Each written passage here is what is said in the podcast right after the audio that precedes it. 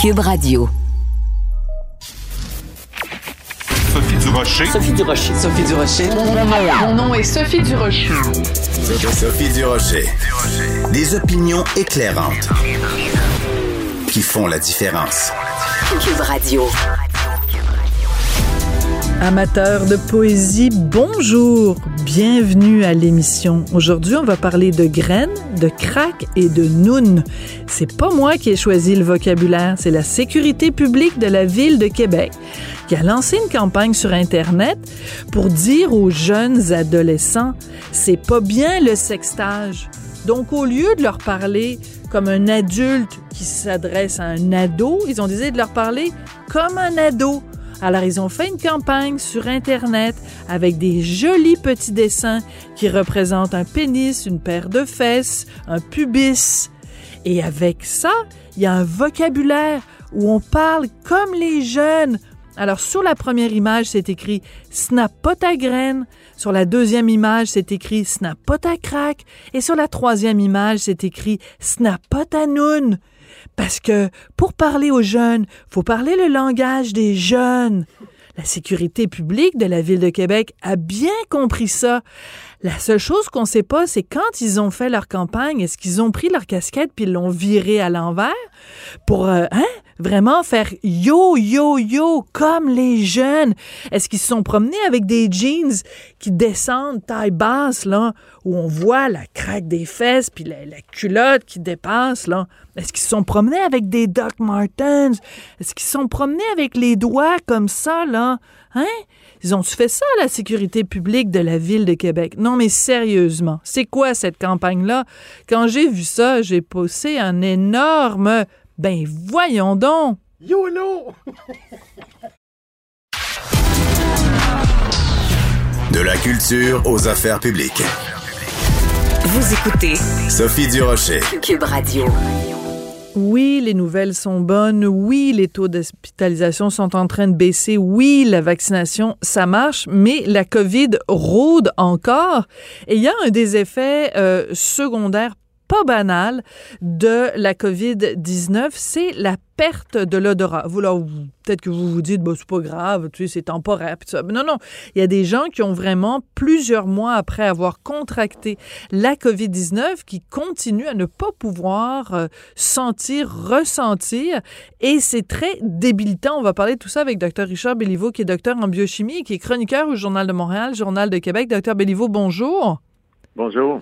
J'ai trouvé absolument passionnante votre chronique de ce matin sur la perte d'odorat parce que euh, c'est on peut penser que c'est quelque chose d'assez anodin mais c'est très grave comme symptôme de, la COVID. Bon, c'est sûr que c'est pas euh, un décès, on n'en meurt pas, mais ça peut avoir des conséquences extrêmement graves. Oui, tout à fait. C'était surtout un des rares signes cliniques très, très fiables pour un diagnostic de, de COVID dans les études euh, de, de, de, suivi. C'était entre 40 et 96 patients des, des, qui développaient la COVID qui avaient euh, de, de l'anosmie, une perte de l'odorat, pouvait euh, à- aboutir à une perte complète de l'odorat chez 18 des, des, des patients atteints de la COVID. Donc, c'est c'est pas un peu, c'est beaucoup. Et là, il y a des travaux de recherche qui montrent que les raisons pour lesquelles euh, c'était un bon marqueur de l'in- l'infection à la COVID, c'est que on a euh, une région dans le nez qui s'appelle l'épithélium olfactif. Et dans ce- cette zone-là qui détecte les odeurs, c'est une toute petite surface du nez dans la région supérieure du nez. C'est environ 2 cm carrés. Euh, il y a un petit volume d'air qui atteint cette zone-là, mais c'est là que toutes les odeurs sont détectées. Et c'est cette zone-là qui communique par des neurones olfactifs directement avec le cerveau. Et on pense que le virus pénétrerait le cerveau, les effets neurologiques de la COVID se feraient par les neurones olfactifs et la voix, parce que normalement, le cerveau, par sa barrière sans cerveau, sa barrière hémato-encéphalique, est isolé de la circulation sanguine et des infections virales. Mais les symptômes neurologiques ou psychologiques qu'on observe avec la COVID serait dû à une voie de pénétration par les neurones olfactifs vers le cerveau que le virus utiliserait. Alors ça, c'est complètement nouveau, ça vient juste d'être découvert et ça, ça nous permet de mieux comprendre euh, euh, ce, ce virus-là qui, est, qui est extrêmement compliqué. Oui, compliqué. Puis c'est important que vous disiez, Richard, euh, Béliveau, que c'est quelque chose qu'on vient d'apprendre parce qu'on a l'impression qu'avec le coronavirus, euh, chaque jour ou chaque semaine, il y a des nouvelles informations. Euh, qu'est-ce que, pourquoi c'est important de savoir ça, de connaître cette brèche-là que le coronavirus utilise? Est-ce que ça, ça, ça peut permettre d'orienter, mettons, les recherches à venir? Parce que l'impact qu'on pensait peut-être moindre sur le cerveau est finalement plus important que ce qu'on pensait? Oui, en fait, les gens récupèrent bien. L'anosmie, 72 euh, des gens récupèrent en moins de 30 jours, 95% récupèrent après 90 jours.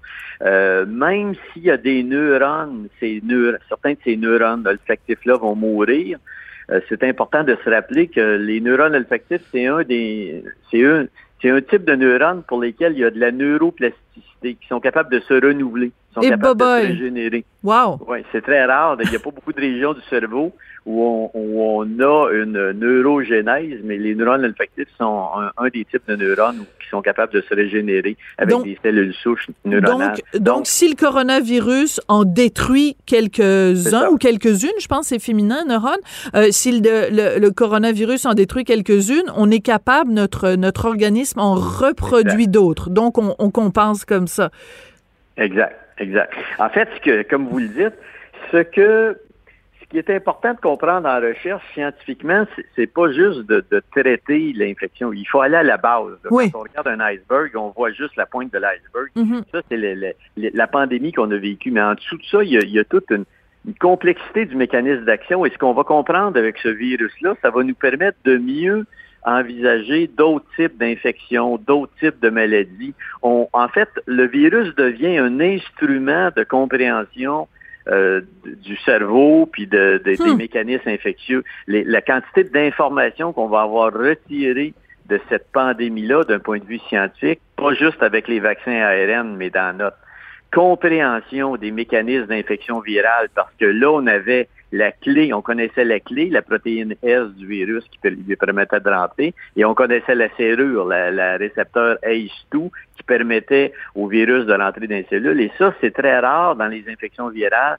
qu'on a cette information-là dès le départ. Donc, on a acquis une quantité absolument phénoménale d'informations scientifiques et cliniques avec ce virus-là, avec cette pandémie-là, qui vont nous permettre d'être plus efficaces dans d'autres types d'infections virales pour lesquelles on n'a pas beaucoup d'informations.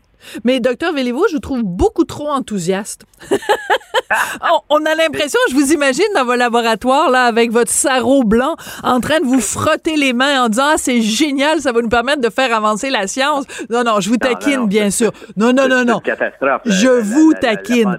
je vous taquine. Mais mais on comprend bien l'image, c'est-à-dire que cette pandémie euh, fait en sorte que les plus grands esprits scientifiques se sont penchés sur le même problème en même temps, ce qui permet ce que vous nous dites, en fait, c'est que à toute chose, euh, euh, malheur est bonne. C'est-à-dire que même ben si ça a été horrible, ça a quand même permis des avancées scientifiques et une meilleure connaissance du corps humain. Donc, il y a, quand même un petit peu de, positif à sortir de tout ça. On, apprend de ses erreurs, puis on apprend de ses échecs, beaucoup plus que de ses victoires et de ses succès.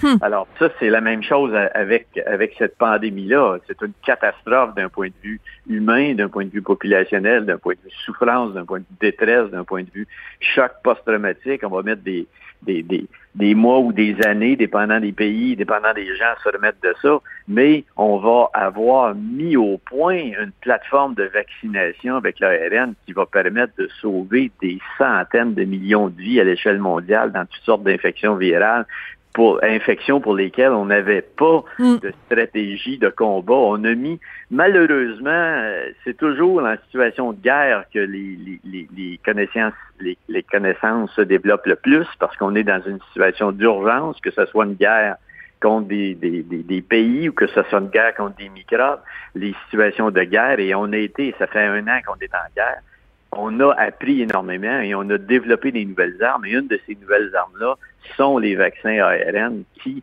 présentent une efficacité absolument extraordinaire et qui vont pouvoir être utilisés dans toutes sortes d'autres indications cliniques que les infections virales comme l'Alzheimer, le cancer ou d'autres types de maladies pour lesquelles les, causes ne sont pas infectieuses, mais sont d'origine métabolique ou physiopathologique. Donc, on va avoir euh, il faut toujours euh, regarder qu'est-ce qu'on peut retirer de la façon de bien mhm. survivre, c'est de, regarder le, positif qu'on peut retirer d'une situation. Et ça, c'est loin d'être c'est loin d'être négligeable. C'est un arsenal d'armes de lutte aux maladies absolument inouïes qu'on s'est donné avec cette pandémie-là.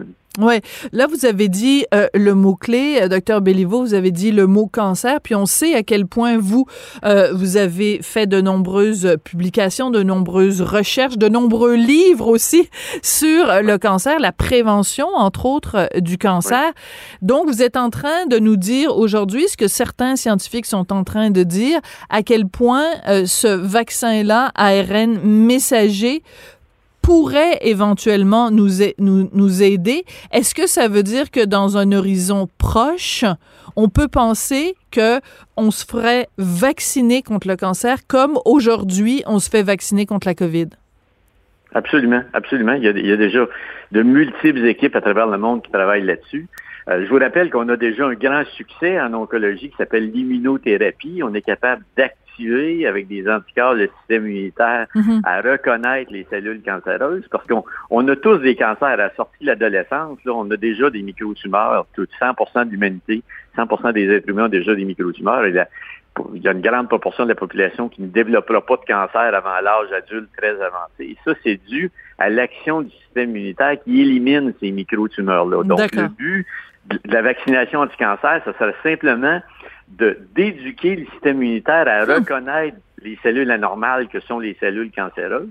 Et la façon de faire ça avec les outils ARN, c'est tout à fait envisageable. On prend une biopsie de la tumeur, on prend une biopsie du tissu à côté de la tumeur, et là, on fait une analyse avec la génomique, avec le protéomique, avec les outils de la bioinformatique et de l'intelligence artificielle. On a des outils informatiques et des outils biochimiques absolument inouïs. On est capable de faire un portrait robot de tout le matériel génétique de, la, tumeur versus le tissu sain à côté et d'établir les différences qu'il y a entre les deux. Et ces différences-là correspondent à des séquences d'ADN. On peut prendre ces séquences d'ADN-là, les traduire en ARN et faire injecter au patient cet ARN-là. Et là, le système immunitaire vos cellules vont produire la protéine qui correspond à l'ARN et votre, votre, système immunitaire va faire des anticorps contre cette protéine-là. Par conséquent, il va donc éliminer les cellules cancéreuses. Donc, c'est pas de la science-fiction. C'est déjà là. Il y a déjà des gens qui travaillent là-dessus. Et dans moins de quelques années, pour pas dire quelques mois, on va avoir des essais cliniques qui vont se faire de cette façon-là. Donc, c'est. Attendez, quelques mois? Là, je, je, je, je je, je, je, je suis sans mots. c'est le cas de le dire. Oui, parce que c'est très rapide faire de, faire, faire de, générer de l'ARN. Moderna et Pfizer, ils, ont fait ça en quelques jours produire de l'ARN. Quand on est obligé de produire des, produire des protéines, c'est compliqué parce que c'est un alphabet à plus d'une vingtaine de lettres. Mais l'ARN, comme l'ADN, c'est un alphabet qui a juste quatre lettres. C'est facile à faire biochimiquement, on est capable de produire ça en laboratoire, dans des laboratoires comme le mien. On, a les outils mhm. pour permettre de faire ça. on a la, science pour le faire. Et ça, il y a des, milliers de laboratoires sur la planète qui ont capable de faire ça. On est donc capable de générer des séquences rapidement.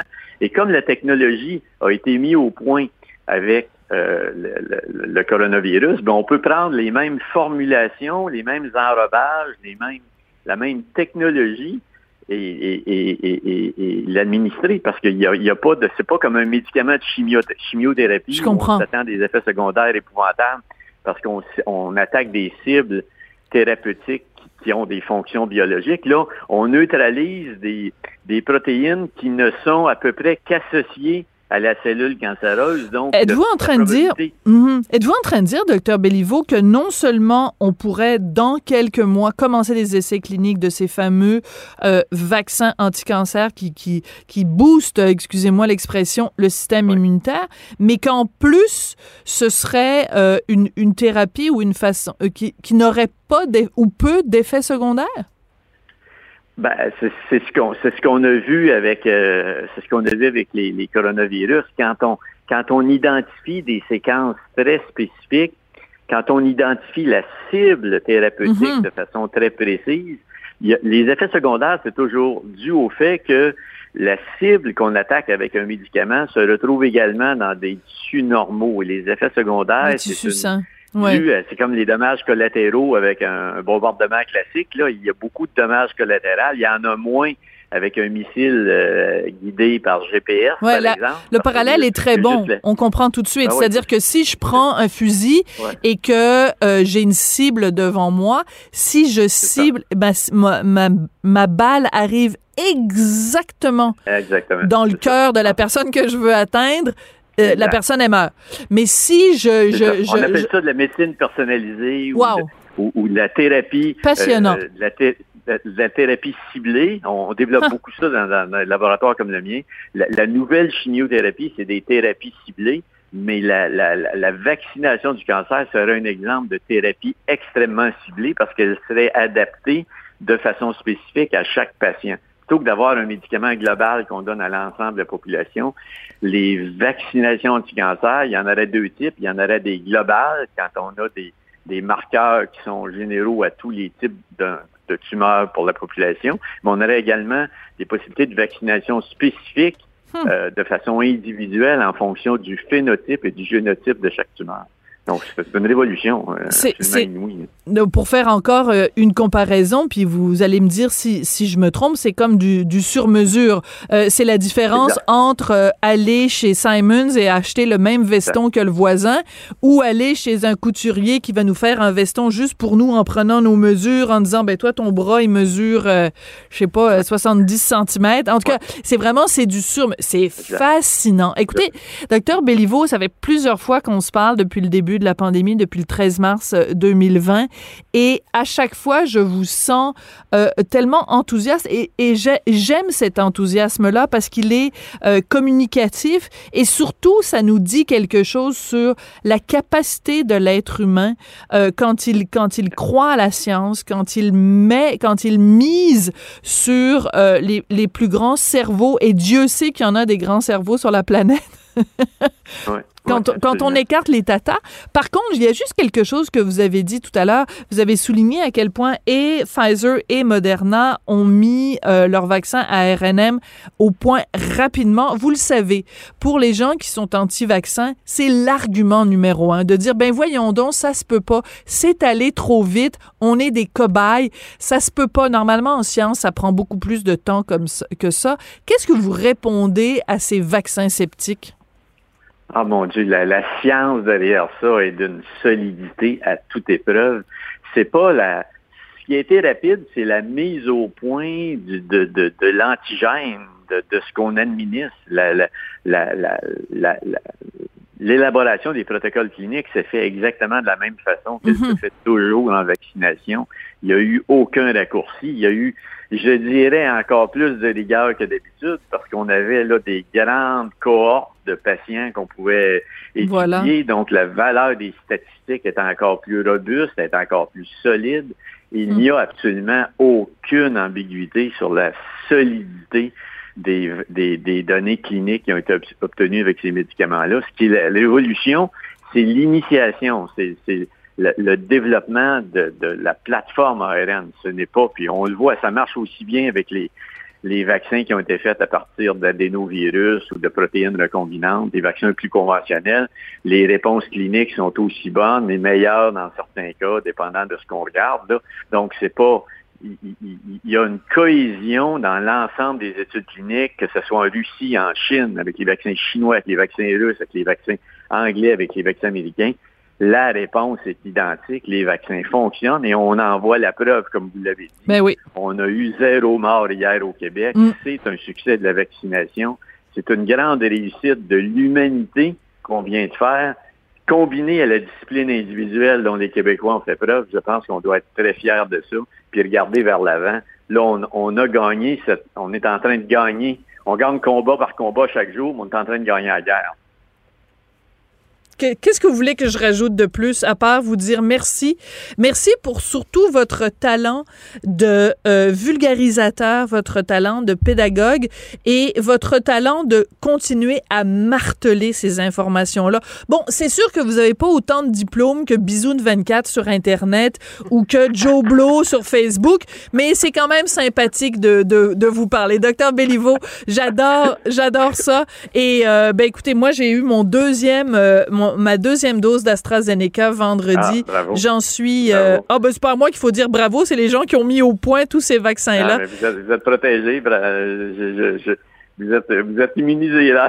voilà, voilà. Je suis, j'en suis très contente. Merci beaucoup, euh, docteur Béliveau. C'est important bonne, journée. de marteler ces informations-là. En effet, on est en train de la gagner, la guerre, combat par combat. Docteur Richard Béliveau, qui est docteur en biochimie et qui est chroniqueur au Journal de Montréal, Journal de Québec. Donc, allez lire sa chronique de ce matin sur la perte d'odorat. Mais j'avoue que son message, quand même, est tellement important. Et c'est vrai que la lumière est vraiment est plus que proche. On l'a quasiment au bout du nez, la fameuse lumière au bout du tunnel.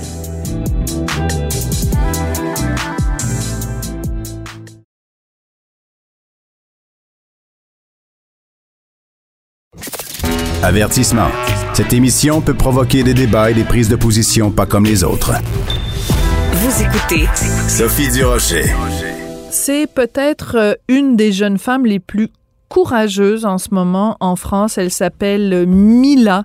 Elle a été euh, au cours des derniers mois la cible de menaces de mort, de menaces de viol. 13 jeunes dans la vingtaine sont poursuivis pour incitation à la haine à son égard.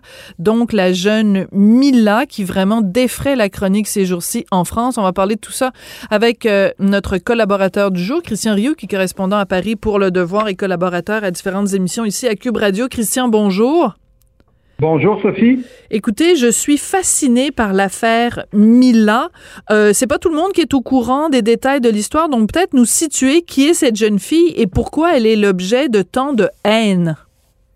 Oui, ben, Mila, écoutez, l'histoire commence un peu à dater. Hein. C'est en janvier 2020 que Mila avait euh, avait fait une vidéo qu'elle a, qu'elle a mise sur, euh, sur Internet dans laquelle elle blasphémait, là, pour le dire de manière un peu sophistiquée, c'est-à-dire qu'elle insultait euh, l'islam, elle parlait d'une religion de merde, etc., euh, etc. Et ça a provoqué une réaction sur Internet absolument inimaginable. savez-vous que Mila a reçu jusqu'à maintenant à peu près 100 000 messages euh, par différents moyens là, sur Internet. Euh, des messages, euh, des insultes la plupart du évidemment, mais aussi des menaces de mort, des, des menaces de viol. En tout cas, c'est tout, y passe, hein, tout y passe et toutes les formules sont possibles et sont, sont imaginables. Et ce qui est, ce qui est, ce qui est très, très particulier dans la Mila, c'est que pour la première fois, on a retracé les gens qui, euh, un certain nombre de personnes, du moins on n'a pas retracé tout le monde parce que ça serait impossible, mais on a retracé un certain nombre de, de personnes qui ont posté ces messages sur Internet et on les poursuit en hum. cours. C'est-à-dire que c'est ouvert jeudi dernier un procès euh, qui est ajourné en ce moment, mais qui va reprendre le, le, 21. Et donc, on a eu plusieurs jours pour essayer de comprendre, pour voir d'abord qui étaient ces accusés. Il y a 13 accusés, 13 jeunes qui sont euh, qui sont euh, qui comparaissent. Il y, a, il trois jeunes filles et, trois et trois jeunes hommes. Euh, ils sont à peu près tous dans, dans, la vingtaine. On a plutôt choisi des, des, gens qui étaient majeurs, évidemment, même si aussi il y a des mineurs qui se sont livrés à ce genre de à ce genre de choses. Euh, il y a, il y a, il y a là-dedans des athées, il y a des musulmans, il y a des chrétiens. c'est assez euh, c'est, assez disparate. Hein? Hmm. Euh, il, y a, il, y a, il y a des gens. Il y, a, il y en a un qui est cuisinier, par exemple. Il y en a un qui est étudiant en droit. Imaginez un non, étudiant non, en droit. non, non, non, c'est, c'est pas possible. Un étudiant, une étudiante en psycho qui fait du tricot, un surveillant de lycée. Vous voyez, c'est extrêmement, extrêmement différent et euh, ces jeunes risquent, en fait, euh, ils risquent pour une première accusation de, cyberharcèlement, ils risquent deux ans de prison et 30 000 euros d'amende, mais pour les menaces de mort, ils risquent trois ans de prison et 45 000 euros on imagine que euh, probablement que ces, peines maximales ne seront pas euh, requises parce qu'il ne s'agit pas de récidive et tout ça, mais on, considère, on, voit bien que c'est un procès, euh, c'est un, procès sérieux. Et donc, c'est la découverte, je vous dirais, cette semaine, ça a été de découvrir que les gens qui font ça, c'est pas pas des bandits euh, de grand chemin. Non, c'est pas, pas, des psychopathes, là. Euh, Nécessairement. C'est pas des psychopathes non plus. C'est des gens très ordinaires. C'est votre, c'est votre voisin euh, de palier. C'est, c'est, c'est, c'est, qui, qui, habite en face de chez vous. C'est le gentil étudiant qui part, euh, qui part euh, au cégep tous les matins. Et donc, c'est des gens tout à fait, tout à fait ordinaires. Donc, écoutez, il y a un certain nombre de ces jeunes qui, euh, évidemment, s'excusent, considèrent, euh, vous disent, euh, on, a exagéré. Quand on se met dans notre ordinateur, on dirait qu'ils sont comme, vous voyez, comme c'est le Dr. Jekyll et Mr. Hyde. On dirait que dans la vie de tous les jours, ce sont des, mm. sont des gentils personnages. Et là, tout à coup, quand ils se mettent devant leur ordinateur et qu'ils se mettent à écrire, euh, ils peuvent, ils peuvent pondre les pires insultes et les pires menaces euh, qu'on peut imaginer. Et par contre, par contre, ce qui est étonnant, encore plus étonnant, je vous dirais, c'est que certains ne reconnaissent pas, euh, d'une certaine façon, leur faute. Alors, ils ont tous évidemment été surpris quand un beau matin, à 9 heures du matin, les gendarmes sont présentés chez eux en leur disant, écoutez, on vient, euh, Bien sûr. vous nous suivez au poste, vous nous suivez au poste parce que vous êtes accusé, vous allez subir un procès. Pourquoi? Les, certains ne se rappelaient même plus avoir écrit ces choses-là sur, euh, sur Mila. et, évidemment, ils ont tous été totalement surpris, mais certains vous disent, Écoutez, c'est ma liberté d'expression. Cette fille a blessé des millions de musulmans. C'est ma liberté d'expression. Hein? Rappelons que Mila s'en est pris à, euh, à Mahomet. Elle s'en est pas pris aux musulmans euh, euh, comme tel. Elle, elle, a insulté. C'était pas des propos islamophobes, là. non, non, c'est pas. C'était du blasphème. les musulmans, c'est des affreux. Non, non, elle a insulté Dieu comme on pourrait le faire, Mais... un chrétien pourrait le faire aussi. Et il y, y, y, en a un certain nombre qui, qui ne comprennent pas ce qui se passe, qui disent j'ai le droit, j'ai le droit d'avoir un, un avis. C'est incroyable. J'ai le droit de dire à cette jeune fille euh, qui a quoi maintenant 16 17 ans, euh, j'ai le elle a, 18, elle a 18 ans maintenant. Elle, a eu 18 ans. Elle avait 16 ans, elle, a, elle avait 16 ans, euh, elle était à la fin de ses 16 ans au moment des, des, faits et là maintenant elle vient d'avoir 18 ans. D'accord. Euh, donc, euh, j'ai la liberté d'expression de dire à une jeune fille, euh, on va te prendre, on va te violer, on va se mettre à huit, on va te violer, on va violer ta mère, on va violer. Euh, c'est de la liberté d'expression. C'était incroyable, hein, les, les excuses que les gens peuvent trouver. Je regardais ça passer euh, au, au, cours des derniers jours et euh, l'avocat de euh, Mila, euh, Richard Malka, qui est aussi euh, l'avocat de, de, Charlie Hebdo, disait à quel point il avait de l'admiration pour euh, sa jeune cliente parce que elle a tenu à rencontrer les gens qui sont qui sont poursuivis. Donc, elle a tenu à rencontrer ses, ses agresseurs. C'est assez particulier. C'est vraiment une jeune fille qui a du front tout le tour de la tête quand même.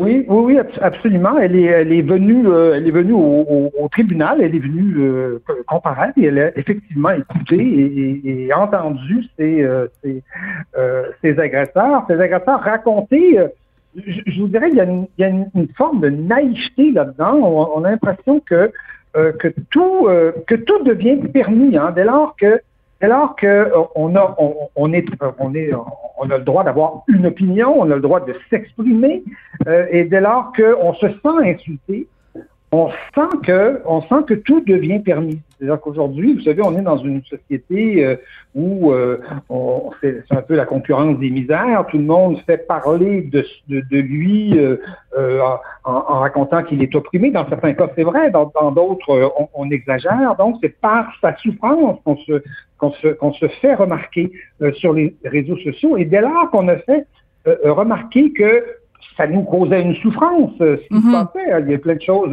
légales hein, qui sont, sont pas des gestes criminels qui peuvent nous faire souffrir, c'est compréhensible. Mais dès lors qu'on avait cette souffrance-là à brandir, tout était autorisé. Et, et, pour un certain nombre de ces jeunes-là, on voit bien que tout est autorisé sur Internet à partir du moment où ils peuvent prétendre euh, euh, souffrir ou être être brimé ou être euh, avoir été euh, avoir été choqué euh, de quelque chose. Et donc c'est c'est assez c'est assez fascinant. C'est vraiment je pense que je pense que c'est vraiment la première fois que c'est un procès sur sur un sujet comme celui-là et un procès qui nous révèle un peu dans le fond des ouais. espèces de mécanismes infernal qu'on qu'on qu'on qu'on a déclenché quelque part et qui, et et qui, donne euh, lieu à des, euh, à, des, à une enflure en tout cas médiatique et une enflure d'insultes qui est que qu'on n'a jamais qu'on n'a jamais vu. Et oui. je, je vous dis ces gens-là souvent sont très naïfs, se disent mais Incroyable. Voilà, c'est ça. Pourquoi, pourquoi c'est pas correct de traiter, euh, de dire à quelqu'un, je vais aller te tuer, je vais aller te violer, euh, dans l'ordre? Tu sais, peut-être euh, te tuer d'abord, puis te violer ensuite, ou te violer d'abord, te tuer ensuite. Il y a toutes sortes de, de permutations possibles. je dis ça de façon un tout petit peu ironique, Christian, mais la réalité de Mila, c'est quand même, elle a dû être sortie de, du collège ah où elle étudiait.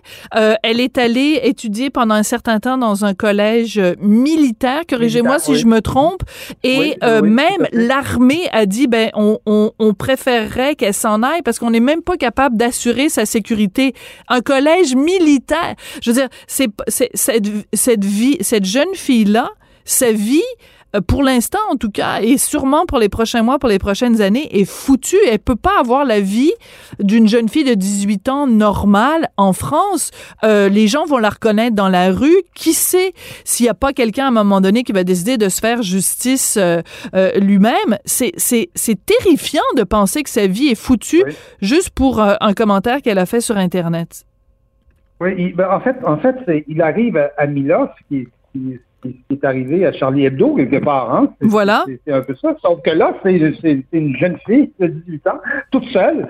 c'est pas c'est pas une équipe de, de, de, de rédaction. C'est pas et donc effectivement, elle vit euh, elle vit sous protection policière. Euh, elle peut pas se déplacer sans, sans, sans, sans être protégée par par euh, par un policier. D'ailleurs d'ailleurs, elle exprime sa, sa, solidarité avec les, les policiers. Hein. Elle est très très euh, oui. elle est très volubile là-dessus. pour elle, les policiers, elle n'est pas du tout dans le, le, le bac du dépolicing, hein, comme oui, on, Defund the police. Ou je pense pas qu'elle va se promener. Hein. Je pense pas qu'elle va se promener avec un t-shirt comme Safia Nolin euh, disant All cops are bastards. Non, je pense pas que ce soit son genre, non? Non, parce que les, les, policiers lui sauvent la vie euh, peut-être euh, peut-être à tous les jours. Et effectivement, elle pourrait être l'objet d'un. C'est dégueulasse. Et donc, euh, elle étudie euh, chez, toute seule là, là, à la maison. Je crois qu'il y, y, a un livre, je crois qu'il sent bien, qui, qui, risque de, de, de, de, paraître bientôt. Mais comme je vous dis, c'est, c'est, je dirais que c'est, la première fois. Ce qui est fascinant, c'est la première fois qu'on, qu'on commence à décortiquer ce, ce, cette espèce de phénomène qui est, qui, qui est devenu ou qui est aujourd'hui absolument incontrôlé euh, dans, dans, dans la société, terrorise un certain nombre de personnes. D'ailleurs, il y a une équipe en France, il y a une équipe de gendarmes, là, à peu près 8 enquêteurs, qui enquêtent dans le cadre d'une autre une équipe plus importante, là, qui enquête sur ce genre de sur ce genre de, de, de, cas et donc qui ont retracé, évidemment, on en a retracé 13. Vous voyez que ouais. c'est assez peu, mais euh, ça, si ça pouvait faire euh, exemple, ça serait peut-être ça pourrait peut-être être utile. Oui. Euh, c'est important, je pense, quand on parle de l'affaire Mila, de ne pas écarter aussi le fait que Mila est gay, elle est homosexuelle, euh, oui. et que c'est -hmm. une des raisons, premièrement, pour laquelle elle, euh, elle, euh, elle s'en était prise justement à la religion, parce qu'elle considérait que c'était une, une, une, une, religion qui n'aimait pas ou euh, qui n'aimait pas les homosexuels. Je pense que c'est un petit peu ça, de là, là que tout ça est parti. Et une grande partie des insultes à son sujet vise aussi son orientation euh, sexuelle. Donc, euh, c'est, ça fait partie quand même de l'affaire Mila de parler de cette homophobie là, qui est vraiment au cœur de, des attaques dont elle est l'objet. Oui, tout, tout, à fait. Oui, effectivement, elle est, elle, est, elle est lesbienne et elle ne, s'en cache pas. Et, dès le début, effectivement, elle a eu à subir des attaques, des attaques euh, homophobes. En plus du, évidemment, en plus, euh, en plus du reste, c'est le, c'est l'avocat, euh, c'est le, c'est l'avocat Richard Malka hein, qui la, qui la défend et qui, euh, qui, qui, qui, disait d'ailleurs cette semaine.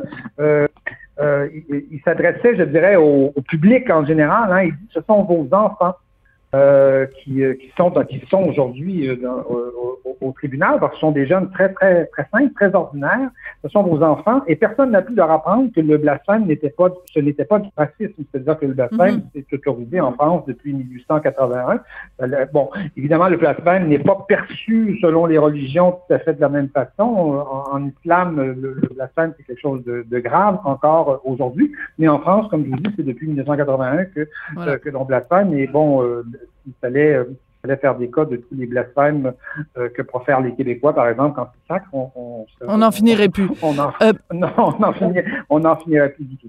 Oui, euh, Christian, c'est très important parce que je, on a, euh, je veux qu'on prenne le temps aujourd'hui parce qu'on n'a pas eu le temps d'en parler oui. la semaine dernière et c'est dommage. Il faut parler donc de cette réconciliation entre la France et le Rwanda. le président Emmanuel Macron, donc, qui s'est excusé pour le rôle joué par la France dans le, dans le, le génocide au Rwanda. Euh, c'est important, c'est vraiment majeur ce qui s'est passé? Écoutez, je pense que c'est important. C'est un événement, euh, c'est un événement qui, qui, est un peu passé euh, dans, dans, dans, le vide, là, entre, entre deux nouvelles, mais euh, ça fait 27 ans que la France, et, et quand je dis la France, c'est aussi la francophonie, parce que oui. le Rwanda est un pays important de la francophonie. Donc, la France et la francophonie sont en, en friction avec, avec le Rwanda. Euh, les présidents français ne se rendaient plus au Rwanda. Euh, euh, Kagame, Paul Kagame, qui est le, président rwandais, insultait la France régulièrement, la traitant de, génocidaire et de, tout, et de tout ce qui est possible. Et enfin, il y a deux semaines, Emmanuel Macron s'est rendu au Rwanda, a prononcé un discours qui, étrangement, euh, est, peut-être un discours d'un, je dirais, d'un grand diplomate. Il y, a, des, analystes en France qui ont dit que Macron ferait un extraordinaire peut-être peut qu'il est meilleur en, en, affaires étrangères que, que, que, que, pour présider les affaires intérieures. Et donc, je pense qu'il a fait un coup de maître, c'est-à-dire qu'il est arrivé à calmer quelque part Paul Kagame, qui est, pas, qui est un, qui dictateur, hein, disons-le clairement, qui est quelqu'un qui a joué mm -hmm. un rôle, euh, bien sûr, représente les, les, qui ont subi le, génocide, mais euh, on, on, accuse Kagame aussi d'avoir commis un certain nombre d'exactions dans, dans, dans, dans, ces violences-là qui ne sont, sont, pas, qui sont pas mis à, à, minimiser. Et donc, à la fois ces gens-là, et à la fois aussi euh, l'armée française, à la fois la France euh, semble se réconcilier donc avec, avec le Rwanda. Et je pense que c'est très important parce que depuis, depuis Mitterrand, hein, euh, depuis Mitterrand, euh, il y, y, avait des, y, avait, y, avait, y avait des, des frictions oui. et, euh, et, et, la France n'avait jamais fait le bilan quelque part de ça. C'est-à-dire que la France a refusé de s'excuser en disant nous n'avons pas été génocidaires, nous n'avons pas euh, soutenu les génocidaires, mais nous avons été aveugles. Voilà. nous n'avons pas vu un certain, un, certain, un certain, nombre de choses. Et je pense, rappelons-nous que rapidement, euh, Macron avait nommé, euh, oui, euh, Macron avait, avait, nommé une Rwandaise hein, à la tête de l'Organisation internationale de France. C'est vrai, c'est vrai. Pense que ça risque, oui, c'est ça, Madame, Madame Michi Kiwabo. Et donc, je pense que ça risque, en tout cas, d'être un élément intéressant, important, puis ça, ça concerne les Québécois, de relance de, de la francophonie dans la période qui vient. Et ça ne veut pas dire qu'on a fait tout le, toute la clarté sur le Rwanda. Ça, il y a encore des enquêtes et les historiens vont devoir travailler longtemps là-dessus. Absolument, très important. Euh, merci beaucoup, Christian, et on se retrouve euh, lundi prochain pour euh, ce qui sera notre dernière euh, rencontre, ou en tout cas pour cette partie-ci de l'année 2021. Toujours euh, un plaisir de vous avoir, Christian Rioux, donc correspondant à Paris pour Le Devoir, et on est très chanceux de se le partager. On l'a en garde partagé en différentes émissions euh, ici à Cube Radio. C'est le cas de dire, c'est un, un, plaisir partagé. Oh, c'est le cas de le dire, mon Dieu, vous faites de l'esprit ce matin.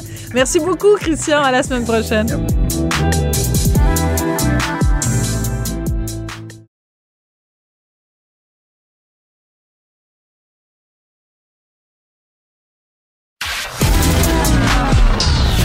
De la culture aux affaires publiques.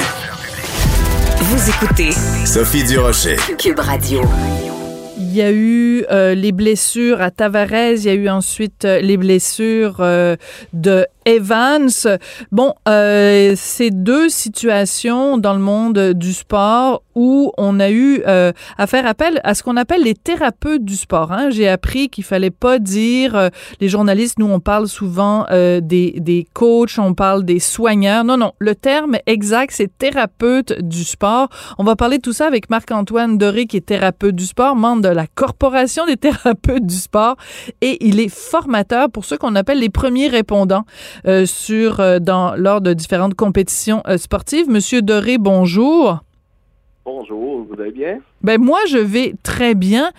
Ça fait quoi? Qu'est-ce que ça mange en hiver, un thérapeute du sport? Qu'est-ce que ça mange en hiver? ça travaille très fort, mais on les voit pas toujours. Quand on les voit, habituellement, ça va pas bien. Les thérapeutes du sport, on est les spécialistes de l'intervention sur le terrain lors des, des blessures sportives. On contribue également là, à tout ce qui est la réhabilitation clinique euh, en collaboration avec les autres professionnels, là, les physios, les ostéopathes, les médecins et toute la compagnie. Puis on travaille très fort aussi sur la préparation physique des athlètes, donc le conditionnement physique, les préparer à la saison ou pour Hmm. la réhabilitation des blessures. Donc, c'est à la fois euh, en amont et en aval, donc à la fois en prévention et avant. Et au moment où il y a une blessure, c'est vous qui êtes euh, donc parmi les premiers répondants. Quand quelqu'un euh, est blessé, reçoit des coups, sans parler des cas précis là, que je viens de, de mentionner, quand euh, quelqu'un reçoit des coups, tombe sur la glace, a des blessures apparentes, c'est quoi les premiers gestes qui doivent être posés dans un cas comme celui-là? Oui, ben, tout dépendant du sport, les, les interventions vont changer. Euh, premièrement, il faut sécuriser la scène. Dans le cas, par exemple, de Jack Evans, la scène était très dynamique. Il faut faire attention pour pas nous se blesser, pour pas aggraver aussi la condition de l'athlète. Donc, on, dans le monde du sport, on suppose souvent que c'est une blessure traumatique. On immobilise la tête, on essaie de calmer l'athlète, puis on essaie de comprendre qu'est-ce qui se passe.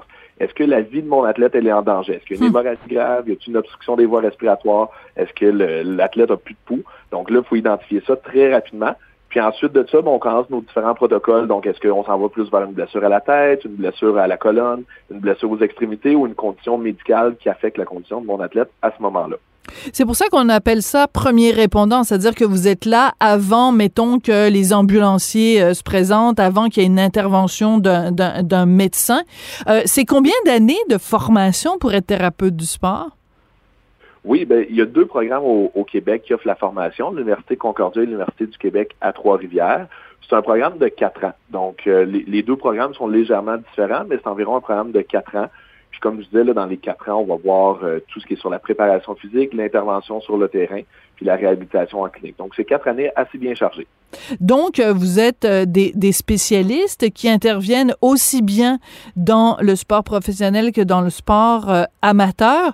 Est-ce qu'il y a vraiment une, une différence dans le type de blessure? Est-ce que ça joue plus dur euh, dans le professionnel que dans l'amateur? Ou il y a des coups vicieux aussi euh, dans l'amateur? Ben, je vous dirais que les, toutes les blessures existent partout. Par contre, dans le sport professionnel, tout est plus rapide, tout est plus fort. Il y a des blessures qu'on va voir que très rarement dans le sport amateur, que dans le sport professionnel, on va peut-être voir plus souvent. Les blessures sont, sont souvent plus importantes, justement, considérant la, la cinématique, la vitesse à laquelle ça se fait. C'est le facteur le plus impo- important d'une blessure, c'est la vitesse. Ah oui? Donc, dans- oui, c'est le peu importe la masse de l'athlète, si le coup est fait plus fort, plus rapide, pardon, c'est là que la blessure va être plus importante. Donc, par exemple, si je compare mon joueur de football euh, de 10 ans qui court clairement moins vite que mon joueur professionnel, euh, la blessure va être plus importante chez l'athlète professionnel. Par contre, ce qu'on va voir aussi chez les athlètes professionnels ou les athlètes plus habitués, c'est qu'ils vont être capables de recevoir mieux les coups, ils vont être capables de mieux se protéger qui est plus difficile des fois chez les athlètes plus jeunes. Quand les sports de contact commencent chez les jeunes adolescents, ils sont pas habitués de recevoir des coups, ils sont pas euh, habitués de, de regarder autour d'eux. Donc, il y a des impacts plus sournois qui vont arriver. Ouais, mais en même temps, on s'entend qu'il y a certains sports où euh, les coups ou enfin le contact physique, le choc, l'impact fait partie du sport. Il y en a d'autres où c'est pas le cas. Tu sais, deux joueurs de tennis, bon, il y en a un qui peut peut-être attraper un, un- un coup de balle sur la tête, mais il va pas, il, il court pas le risque que son adversaire prenne sa raquette puis commence à fesser dessus euh, en, en plein milieu du court. Est-ce que euh, vous pensez de façon générale, en tant que thérapeute du sport, que on a une assez bonne euh, euh, qu'on fonctionne suffisamment dans la prévention justement de ces blessures-là dans le, dans le monde sportif? Je pense, vous voulez, mon, mon humble avis personnel et professionnel, c'est qu'on a beaucoup à faire encore sur la prévention. Euh, Il y, a, il y a des règlements qui ont, qui ont été adaptés. Y a- je pense qu'il y a eu, par exemple, je prends l'exemple du football dans les dernières années, il y a eu une belle refonte au niveau du football, beaucoup plus de prévention sur les coups à la tête. Euh, puis on a vu, moi je, l'ai- je suis très actif euh, sur le terrain encore, puis on a vu une diminution des, Ah des oui? blessures. Euh, oui, oui, absolument. Fait que quand on travaille en prévention, on voit les résultats. Mais il y a encore du chemin à faire. Il y a encore des, des sports qui ont besoin de qui ont besoin de, de qu'on travaille en prévention, qu'on fasse puis le but, c'est pas de changer le sport. Les gens disent toujours, ah, mais si par exemple au hockey, on interdit les, les batailles, on va changer le sport. On dit pas nécessairement des interdire, mais il y a une manière d'encadrer le tout, puis de punir quand c'est des coups qui sont euh, qui sont littéralement illégaux. Euh, donc, il y a moyen de, de le faire. Puis il y a moyen aussi pour les professionnels qui travaillent avec les athlètes de préparer, même chose pour les entraîneurs, de travailler Hmm. à préparer le corps de l'athlète à recevoir les impacts ou à prévenir les impacts.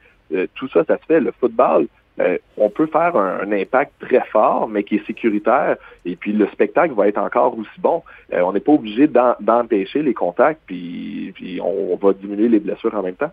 Ouais, mais comme par exemple au hockey, comment on pourrait faire pour que en, prévention, pour que euh, les euh, les, euh, les athlètes, en fait, ce sont des athlètes, soient mieux capables de recevoir des coups? Je sais pas, là, je trouve ça un peu un peu étrange. par exemple, dans le cas de Monsieur Evans, il y a des gens, il y a des, des gens qui étaient contre lui, évidemment, qui disaient ben là, il y avait juste à relever la tête. Est-ce que c'est c'est ce que c'est le genre de conseil qu'on qu'on devrait donner? Parce que il y a des coups vicieux quand même, puis il n'y a aucune prévention qui aurait pu euh, aider ou faire en sorte que les, les coûts soient mieux euh, absorbés?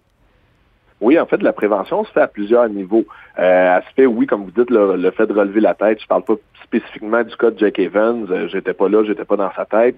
Euh, mais est-ce que le coup s'est fait très rapidement? Mais on, le voit, il y a eu des instants où on dit ah, ben, l'athlète aurait pu relever la tête. Mais je pense qu'il y a aussi une, une, prévention à faire sur les athlètes qui vont donner l'impact. Donc, est-ce que comment je vais prévoir euh, mon impact? Est-ce que qu'est-ce que je vise comme coup? Et aussi la, les émotions. on parle souvent du hockey de playoff et du hockey euh, de saison régulière, mais ça, ça devrait pas arriver. Le hockey, c'est le même hockey à l'année longue, puis là, je parle du hockey, c'est la même chose pour tous les autres sports. Euh, c'est pas vrai qu'on peut permettre plus de coups vicieux ou plus forts parce qu'on mhm. est en série, puis que là, il y a, ben un but ultime à la série. Ça, c'est une place où clairement il faut faire de la prévention, il faut changer ces mentalités-là. Et puis ça, souvent, ça vient, euh, ça vient du banc, ça vient de l'engouement aussi de la foule qui, qui demande un peu ce, ce genre d'impact-là. Donc ça, c'est une méthode de prévention. Ensuite, bon, il y a la prévention au niveau de l'équipement. L'équipement a changé de manière drastique dans les dernières années. Et puis si on regarde, si on compare l'équipement des 20 dernières années, là, c'est plus du tout la même affaire que les joueurs y pas. oui. c'est une méthode aussi. Mm-hmm. euh, puis bon, après ça, c'est de s'assurer que les athlètes font leur conditionnement physique, puis qu'ils sont, sont, sont capables, les muscles sont capables de recevoir les impacts. On parle des blessures à la tête, c'est les plus dures à prévenir, mais il y a d'autres blessures sur un impact violent.